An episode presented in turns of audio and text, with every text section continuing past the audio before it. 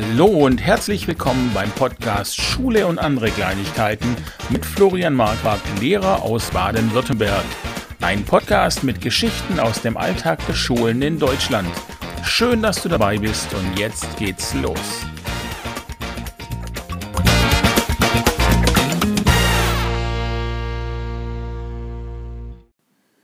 Hallo zusammen. Ja, jetzt muss ich erstmal vorweg sagen, ich hatte im letzten Podcast gesagt, dass in der nächsten Folge Steffi drankommt. Und äh, ich habe Steffi jetzt eine Woche nach hinten geschoben, weil ich etwas über die Lernbrücken sagen möchte. Wir befinden uns jetzt ja mitten in den Lernbrücken und deswegen muss Steffi noch eine Woche warten. Und ich möchte jetzt so ein bisschen darüber sprechen, wie ich die Lernbrücken finde, wie mein Eindruck ist ähm, damit man da vielleicht ein bisschen Einsicht hat. Die Lernbrücken sind ein Baustein von dreien in Baden-Württemberg, die dafür sorgen sollen, dass wir die Rückstände, die die Schüler in den, ähm, im Lockdown erhalten haben, dass wir die ein bisschen aufholen können. Und es gab ein Pilotprojekt, das ging vor den Sommerferien los und hieß Bridge the Gap oder Überbrücke die Lücke. Ähm, also da waren sie, bei der Namensgebung war man auf jeden Fall schon mal sehr kreativ. Und da ging es darum, dass äh, Lehramtsstudierende noch vor den Ferien eben in die Schulen rein konnten und da den Lehrern und Schulen und Schülern ihre Unterstützung anbieten konnten. Und man quasi eben auch schon die Schüler, die im Lockdown abgehängt wurden, äh, wieder so ein bisschen ranführen kann an die Klasse. Die Lehramtsstudierenden haben aber nur im Umkreis um die Hochschulen gearbeitet. Ähm, das heißt, an unserer Schule hat nichts dementsprechend stattgefunden und ich habe überhaupt keine Ahnung, ähm, wie jetzt das Ergebnis dieses Pilotprojekts war. Ich konnte auch nichts finden ähm, auf der KM-Seite. Ja, dann gibt es die Lernbrücken in Baden-Württemberg. Die Lernbrücken finden in den Sommerferien statt, und zwar in den letzten 14 Tagen, und haben eben genau denselben Sinn, dass auch wieder Rückstände aufgeholt werden können. Hier sind dann Lehrer im Einsatz, die sich freiwillig melden, und Referendare. Und ich glaube, es können auch Lehramtsstudierende daran teilnehmen. Als nächstes gibt es dann im Schuljahr im nächsten Schuljahr und im übernächsten, das ist auf zwei Jahre angesetzt, ähm, das Projekt Rückenwind. Das ist entstanden aus dem Aktionsprogramm des Bundes, das Aufholpaket. Äh, so heißt es. Da stellt der Bund 2 Milliarden Euro zur Verfügung und auf Baden-Württemberg sind wohl 130 Millionen gefallen. Rückenwind soll während des Schuljahres den Schülern die Möglichkeit geben, an die Klasse ranzukommen. Wie das jetzt genau aussieht, ob es dafür dann Extrastunden gibt, das kann ich momentan auch nicht sagen. Äh, es gibt einen, einen Zeitplan, der sieht so aus, dass man äh, zum Schuljahresbeginn ist die Phase des Ankommens laut unserer Landesregierung, ähm, in der die Schüler äh, bzw. in der sich die Lehrkräfte einen fundierten Überblick über den Lernstand der Schülerinnen und Schüler verschaffen. Und die Lehrkräfte identifizieren Schülerinnen und Schüler mit pandemiebedingtem Unterstützungsbedarf. Das finde ich jetzt natürlich schon interessant. Was ist denn ein pandemiebedingter Unterstützungsbedarf? Heißt es, dass nur die Schüler in dieses Programm reinkommen sollen, theoretisch, die in der Pandemie abgehängt wurden. Das wäre ja schwierig. Letztlich haben wir ja vielleicht auch andere Schüler, die nicht stark sind. Ja, wo mache ich da jetzt den Unterschied? Äh, ab wann ist der denn schlecht geworden? Also ich denke, die Schulen werden da einfach die schwächeren Schüler rauspicken und vielleicht eben auch die, von denen sie das Gefühl hatten, dass die in der, im Lockdown nicht mitgekommen sind, in der, in der Homeschooling-Phase. Und das finde ich tatsächlich aber ein Knackpunkt, auf den ich nachher noch äh, kommen möchte, nämlich dieses Bauchgefühl, das wir die Lehrer da haben und dieses Gefühl, äh, nachdem wir Entscheidungen treffen. Ja, im September 2021 soll dann die Freischaltung des Schulmoduls stattfinden. Äh, das heißt, Schulen können den von ihnen benötigten Unterstützungsbedarf erfassen und im Oktober 2021 befindet sich die Phase des Übergangs, in welcher die Schulen über die Datenbank geeignete Personen und Kooperationspartner gewinnen können. Und nach den Herbstferien erst sollen dann die Fördermaßnahmen für Schülerinnen und Schüler beginnen. Das ist auch etwas, was ich nachher noch thematisieren möchte, dass die ganze Planung erst nach den Ferien beginnt. Aber wie gesagt, da komme ich nachher noch drauf zurück. Jetzt erstmal zu den Lernbrücken. Ähm, es sind meine zweiten Lernbrücken. Ich war letztes Jahr auch dabei. Da äh, ging es ja los. Da hatten wir die zum ersten Mal. Und äh, das Ganze lief folgendermaßen ab, dass die Klassen, jeweiligen Klassenlehrer, beziehungsweise ich glaube jeder Lehrer, konnte Schüler melden, von denen er meinte, äh, dass sie verloren haben quasi in der Pandemie. Also dass sie so große Rückstände erlitten haben, dass sie im nächsten Schuljahr große Probleme haben werden äh, zu folgen. Und das Land hat daraufhin äh, Materialien bereitgestellt und das Ganze lief aber nicht so optimal ab. Also wir haben uns äh, an meiner Schule haben sich, glaube ich, vier Lehrer letztlich gemeldet, die an den Lernbrücken teilnehmen wollten. Äh, es gab einen Stundenplan und wir hatten gesagt, ähm, wir haben einmal Deutsch, Mathe, Englisch und wir haben jeweilige Lehrer, die dann in den unterschiedlichen Gruppen dieses Fach jeweils unterrichten. Und die Gruppen haben wir eben so zusammengestellt, dass wir gesagt haben, so macht es am meisten Sinn. Ähm, wie immer das jetzt auch aussehen mag. Also man könnte sagen, dass die Gruppen aus Klassen bestehen, wenn man dann genügend Schüler hätte, ansonsten aus Jahrgangsstufen. Man könnte aber natürlich auch sagen, man macht äh, thematische Gruppen. Allerdings war die Auswahl der Schüler noch nicht sehr differenziert. Also man hat einfach recht pauschal gesagt, der ist nicht gut oder die ist nicht gut, die müssen da rein. Und man hat jetzt nicht wirklich festgehalten, wo so dieses Hauptproblem stattfindet. Und wir Lernbrückenlehrer sollten uns dann überlegen, was wir machen. Also in meinem Fall stand natürlich dann erstmal die, die Diagnose im Vordergrund, zu schauen, was können die Schüler nicht und um dann zu versuchen, ihnen in diesen ähm, vier Stunden, die sie in den Lernbrücken sind pro Tag, äh, ihnen das dann beizubringen. Wobei diese vier Stunden ja, wie gesagt, nicht komplett dann auf Deutsch oder Mathe oder Englisch fielen, sondern nochmal unterteilt waren.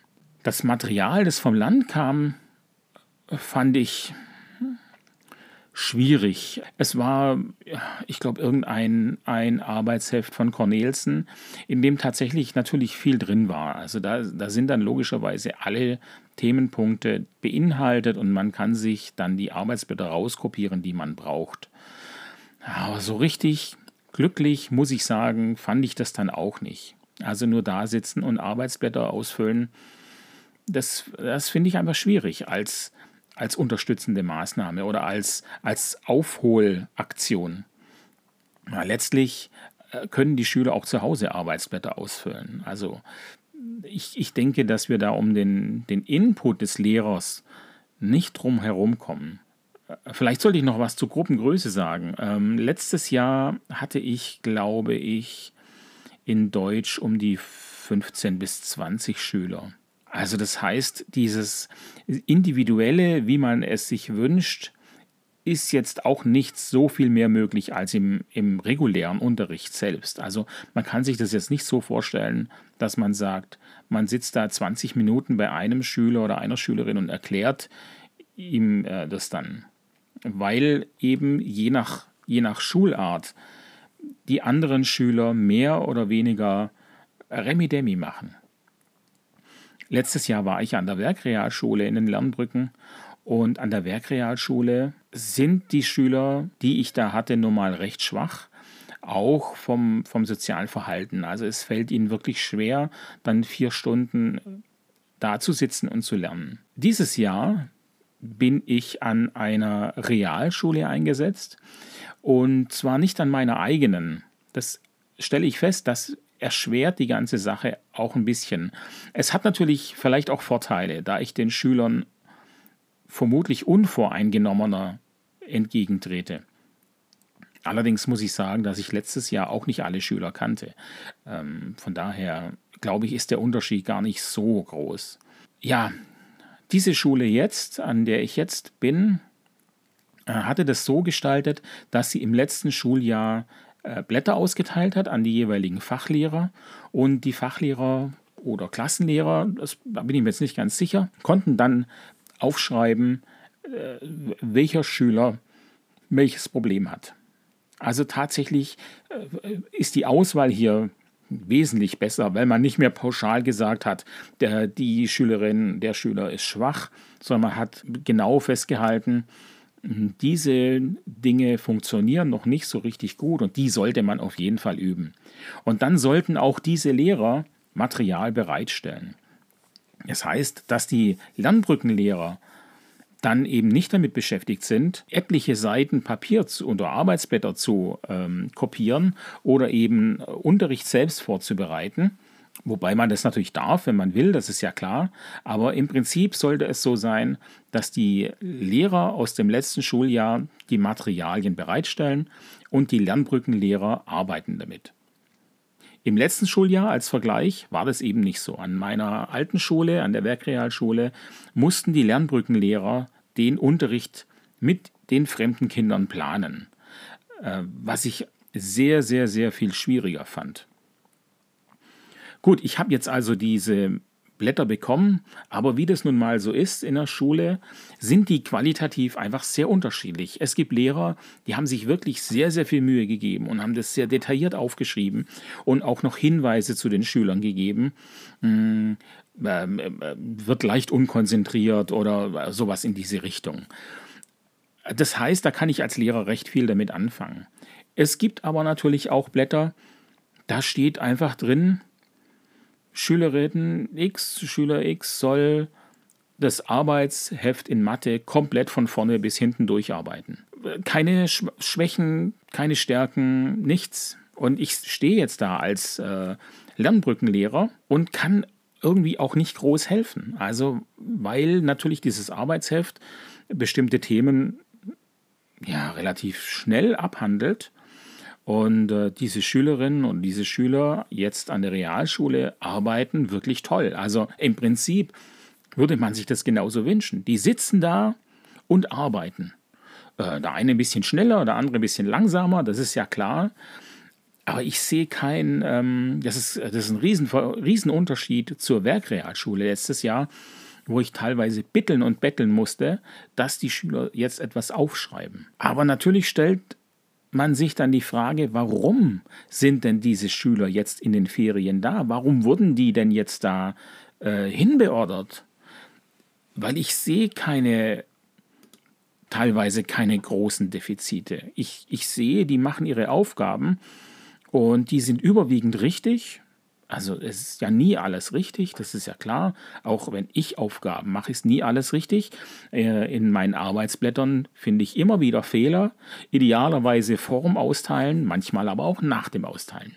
Also ich denke, es ist eben ganz normal, dass wir keine perfekten Sachen auf die Beine bekommen. Weder wir Erwachsene noch Kinder. Und dann frage ich mich schon, warum haben diese Lehrer jetzt entschieden, einen bestimmten Schüler oder eine bestimmte Schülerin in diese Lernbrücken zu schicken. Und da komme ich jetzt eben zu diesem Bauchgefühl. Ich hätte da, glaube ich, lieber gern einen Standard. Jetzt werden sicher manche sagen, ah, Standard und Schule und Menschen, das kriegt man doch nicht hin. Ja, ja und nein. Ich denke schon, je, wenn man jetzt Daten erfasst, von, von Schülern, ob das nun Noten oder ähm, ja, ein standardisierter Test ist und diese, diese Daten nicht immer wegwirft nach einem Schuljahr, sondern vielleicht behält und daraus eine, einen Trend sehen kann, dann kann ich vielleicht auch eher einschätzen, wie diese Schülerin oder dieser Schüler ist. Also äh, bei manchen Schülern steht, hat im Homeschooling kaum mitgemacht. Okay, ja, das kann ich nachvollziehen. Aber die, die, die Aufgaben, die dieser Schüler oder diese Schülerin erledigt, die sind ja trotzdem richtig und gut. Also es kann ja kein Grund sein zu sagen, hat nicht aufgepasst. Die Sachen, die dort nicht, die Sachen, die die Schülerin und der Schüler während der Homeschooling-Phase äh, nicht mitbekommen hat, Also diese ganzen zwischenmenschlichen Sachen ähm, oder mal ein Hinweis da. Also alles, was nicht mit dem Fachlichen zu tun hat, die können ja auch jetzt nicht aufgeholt werden. Also was bringt es denn dann, Schülerinnen und Schüler einfach nur stumpf, sage ich mal, Arbeitsblätter ausfüllen zu lassen? Und dann werden die von mir korrigiert oder auch nicht, je nachdem, wie, die, wie, wie, wie gut die Lernbrückenlehrer sind. Also ich habe jetzt ähm, die Gruppe bekommen, Klasse 7 bis 9. Und in Klasse 9 Mathematik äh, sind Parabeln, quadratische Funktionen, Pythagoras, äh, diese Sachen sollen gelernt werden von den Schülern. Ja, ich bin Deutschlehrer. Und äh, ich habe Deutsch gewählt, weil Mathe nicht so mein Ding ist. Also ich mag Mathe im Prinzip, aber es ist dann nicht immer ganz einfach für mich gewesen, als Schüler es zu verstehen. Das heißt, ich sehe jetzt die Aufgaben von den Schülern und wann habe ich denn zum letzten Mal quadratische Funktionen gemacht? Also das ist ja garantiert 20 Jahre her. Das heißt, ich muss mich jetzt selber einarbeiten, was ich nicht schlimm finde. Aber es ist natürlich eine Frage der Qualität. Kann ich denn den Schülern in den Lernbrücken wirklich helfen? Also mache ich das gut? Das kann ich nicht beurteilen. Ich weiß es nicht. Die, die Lernwege, die Methoden, die es in Mathe gibt, die kenne ich nicht. Und ähm, ich erkläre das den Schülern jetzt einfach so, wie ich denke, dass es passt und gut ist und richtig ist. Aber ja, da habe ich ein klein wenig Bauchweh bei der ganzen Angelegenheit. Ich bleibe dabei, was ich ja auch schon im Podcast mit Christine gesagt habe. Ich halte die Lernbrücken für sinnvoll, definitiv.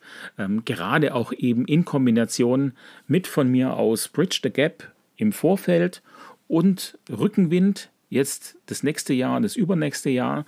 Ähm, da denke ich, dass die Lernbrücken einen, einen guten Einstieg bieten. Aber mir sind die noch zu, zu unausgereift. Vom Land, ja, was vom Land kommt, damit kann ich mich nicht anfreunden. Also das ZSL und das IBBW, die haben Materialien bereitgestellt und es ist natürlich auch schön und gut. Ähm, aber da gibt es dann eben die Synopsen aus dem Bildungsplan. Gut, die kann ich mir ja selber holen aus dem Bildungsplan. Ähm, mir, mir, fehlt, mir fehlt Material. Ich finde, mir fehlt Material, wo ich sagen kann, jawohl, äh, mit diesem Material kann ich sehr speziell schwachen Schülern helfen. Das wäre so die Basis. Und da ich jetzt eben auch Fächer unterrichten, in Anführungsstrichen muss, äh, die ich nicht gelernt habe, fehlt es umso mehr. Wobei die, die tatsächlich, also diese, äh, bei den Synopsen, glaube ich, steht drin, äh, wenn Sie Deutschlehrer sind, dann lesen Sie hier nicht weiter, weil dann wissen Sie ja, um was es geht. Das heißt, die Synopsen werden dann dargestellt für die Leute, die sich nicht auskennen. Und dann ist es nett, dass man die nochmal auf einer Lernbrückenseite darstellt, aber es ist jetzt nicht so die Wahnsinnshilfe, finde ich. Es gibt äh, Videokonferenzen vom ZSL oder vom IBBW, das, ich krieg's gerade nicht auseinander. Ähm, das finde ich auf jeden Fall eine gute Sache. Also die finden äh, montags statt und da muss man sich nicht anmelden. Also das ist tatsächlich sehr unkompliziert gemacht. Da kommt man einfach dazu in diesen Videochat und kann dann äh, Dinge besprechen. Das finde ich wirklich sehr, sehr gut weil äh, darum geht es ja letztlich äh, um Kommunikation und Austausch.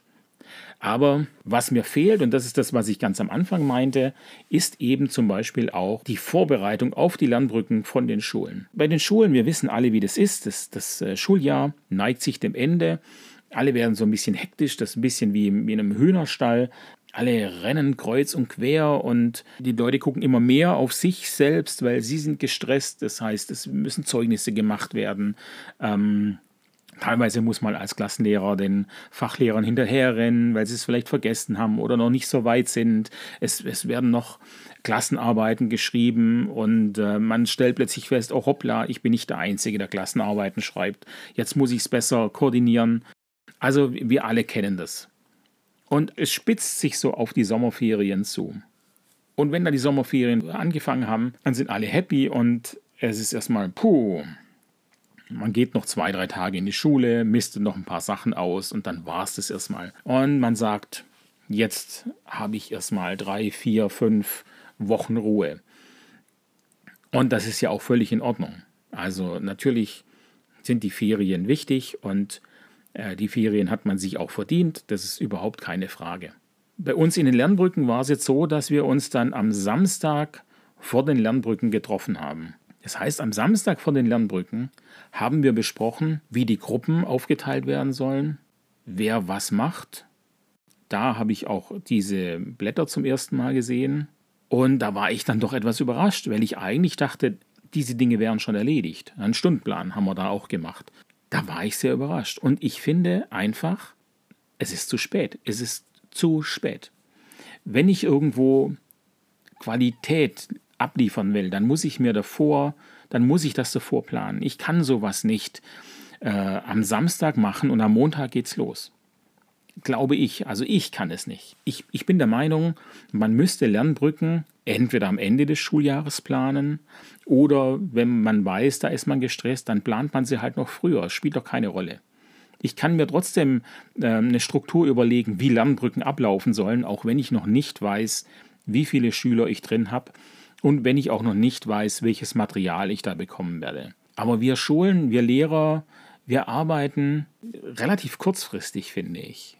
Wir, wir, es fällt uns manchmal schwer, über einen längeren Zeitraum zu planen. Und das finde ich einfach ein bisschen schade, weil natürlich es auf dem Rücken der Schüler ausgetragen wird. Die Schüler kommen dann irgendwo hin, wo es nicht organisiert ist. Und wenn ich jetzt eben sehe, Rückenwind startet nach den Herbstferien, wenn man im September erst anfängt zu planen, dann denke ich, okay, die Zeit ist äh, verschenkt. Ich habe jetzt natürlich keine richtige Lösung dafür, das muss ich auch sagen. Ja, man kann jetzt nicht sagen, ähm, ja, liebe Lehrer, dann habt ihr jetzt halt keine Ferien mehr, sondern müsst ihr arbeiten.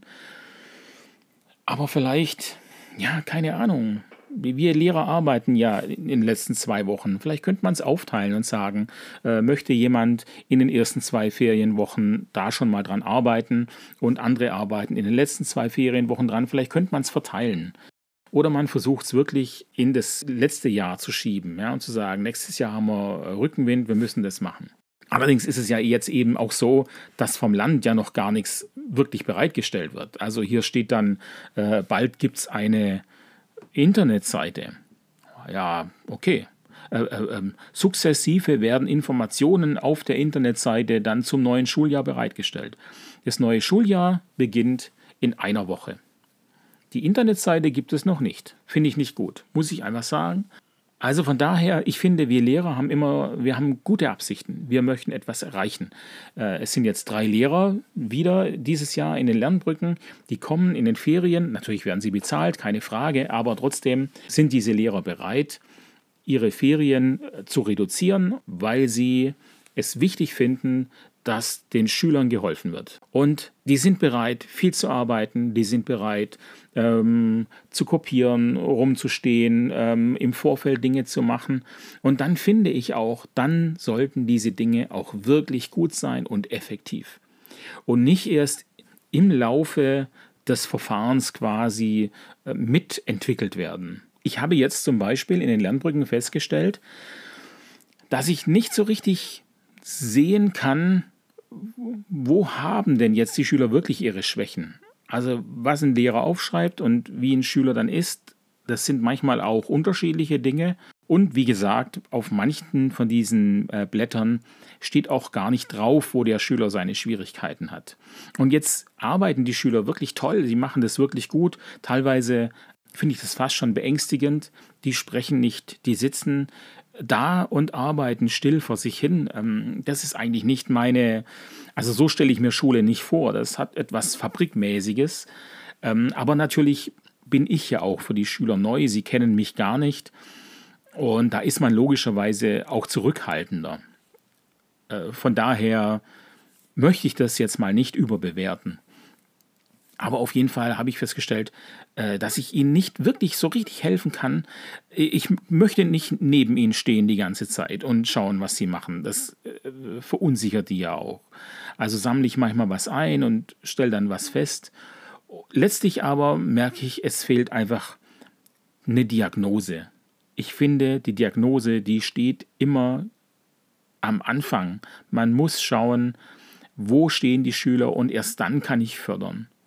Und ich habe mir jetzt dann direkt nach dem ersten Tag ein, ein Feedback, Feedbackbogen für die Schüler gemacht. Das heißt, die Schüler tragen ihre Aufgaben ein, die sie gemacht haben, und dann sollen sie ankreuzen, ob ihnen die Aufgabe äh, leicht fiel, ob sie ihnen nicht ganz so leicht fiel, aber lösbar war, oder ob sie gar nicht lösbar war und ob sie da noch Hilfe benötigen. Diesen Zettel, den legen die jetzt neben sich auf den Tisch und dann kann ich im Vorbeilaufen quasi sehen, wo die Schüler Schwierigkeiten hatten und kann sie direkt auf diese Aufgabe ansprechen. Das halte ich für sehr effektiv. Also für mich als Lehrer ist es klasse. Die Schüler selbst haben dadurch natürlich auch einen Überblick, was ihnen leicht fiel und was nicht. Immer vorausgesetzt, sie sind auch ehrlich. Äh, interessanterweise stelle ich fest, also das sind drei Spalten und recht viele Schüler machen ihr Kreuz genau auf die Linie zwischen zwei Sachen.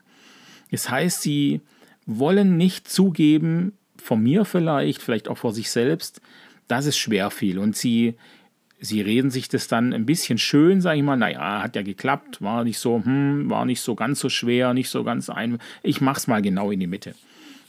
Also finde ich sehr, äh, fand ich sehr spannend, dass es tatsächlich doch einige unabhängig von den anderen äh, so gemacht haben. Ja, ich weiß, viele Lehrer sagen, die Lernbrücken bringen nichts und ich sehe das einfach nicht so. Ich bin der Meinung, wenn man lernt, dann bringt's was. Und natürlich ist es utopisch zu sagen, die Lernbrücken würden Lücken schließen. Das kann nicht sein. Natürlich kann es nicht sein. Ähm, aber äh, die, die Konzentration in diesen Lernbrücken, die ist unheimlich hoch. Und die Schüler arbeiten viel, viel mehr als im Unterricht. Äh, was mir fehlt, definitiv, sind Inputphasen, die ich jetzt in der Gruppenzusammenstellung nicht so richtig machen kann, weil eben Schüler aus Klasse 7 bis 9 drin sind, die sehr unterschiedliche Themen haben. Und dann kann man eben nicht sagen, man erklärt mal schnell was für alle, wobei vielleicht überschätzen wir uns Lehrer da auch einfach. Ich überlege mir das manchmal bei mir, Mhm. Immer wenn ich was sage, dann ist es so wichtig. Es ist so immer so wahnsinnig wichtig, was ich sage. Ich sage ja nichts Belangloses als Lehrer. Ich habe immer einen super Hinweis. Ich habe einen Wahnsinnstipp, mit dem die Schüler besser werden. Ähm, ich ich denke an die Zukunft. Ich sage, wenn du das jetzt machst, dann hast du in vier Jahren das und das. Und dann denke ich manchmal, ja, hm, man überschätzt sich einfach. Ja. Und ich glaube eben auch bei vielen Sachen, ähm, wir wissen das alle, der Redeanteil der Lehrer ist zu hoch und ich frage mich, ab wann die Schüler abschalten. Man sieht es manchmal am Blick, jetzt sind sie weg, aber man weiß nicht so richtig, wann es passiert. Aber von daher, ich glaube trotzdem, so ein bisschen Inputphase für alle, wenn man äh, homogenere Gruppen hätte, wäre vielleicht nicht schlecht. Unterm Strich muss ich sagen, haben die Lernbrücken bis jetzt viel Spaß gemacht. Die Schüler werden nach einer Woche langsam warm. Man kommt tatsächlich ein bisschen ins Gespräch. Und ich denke, die Schüler nehmen etwas mit. Nicht alles, um die Lücken zu schließen, aber doch, sie gehen mit mehr Wissen raus, als sie reingegangen sind. Ich denke, sie starten konzentrierter ins neue Schuljahr, weil sie eben schon zwei Wochen in der Schule waren ich denke, das ist auch ein Vorteil. Und wenn man jetzt dieses Rückenwind direkt anschließen würde, nicht erst nach den Herbstferien, wenn man das jetzt direkt anschließen würde, dann wäre es noch effektiver. Dann könnte man direkt sagen, so, wir machen hier ähm, nahtlos weiter und damit können wir die Schüler wieder an die Klasse heranführen. Ja, mich würde interessieren, wie eure Meinung ist zu den Lernbrücken. Äh, seid ihr selbst Lehrer in Lernbrücken gewesen? Wie war das bei euch organisiert? Wir hatten jetzt zum Beispiel keine Fächer mehr. Äh, wir haben einfach nur gesagt, wir haben einen Lernblock von äh, vier Stunden unterbrochen von zwei kurzen Pausen und die Schüler sollen sich selber raussuchen, was sie lernen sollen. Manche haben tatsächlich ja nur Mathe bekommen als, als Übung. Also die machen jetzt zehn Tage lang vier Stunden am Tag Mathe. Ja, wie seht ihr das? Ähm, Schreibt es mir in den Kommentaren, äh, entweder auf meiner äh, Seite florianmarquardt.de slash podcast oder äh, auf Instagram äh, findet ihr unter Podcast Schule mein Account, dann könnt ihr es auch da direkt runterschreiben. Oder natürlich kann man, auf Anchor auch Sprachnachrichten äh, einschicken, was ich mega spannend fände. Hat sich leider bisher noch keiner getraut, fände ich aber wirklich toll, äh, weil ich diese dann eventuell auch in dem nächsten Podcast mitverarbeiten würde. Also traut euch, ähm, schickt mir Feedback, damit eine Kommunikation entsteht. Äh, dieser Podcast soll leben und dazu gehört nochmal Kommunikation mit anderen Menschen. Das war's. Ich bedanke mich fürs Zuhören und freue mich schon auf die nächste Folge.